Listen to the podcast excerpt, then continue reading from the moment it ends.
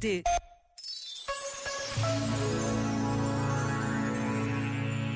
Sobre a necessária atenção ao modo como o nosso planeta sofre pela ação da humanidade, escreveu João Luís Fontes.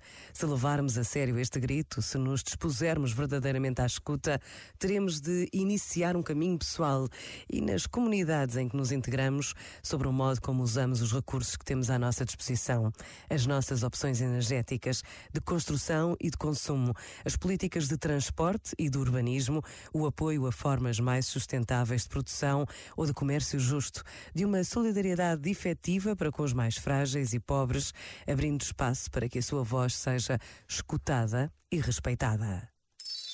Este momento está disponível em podcast no site e na app da RGF.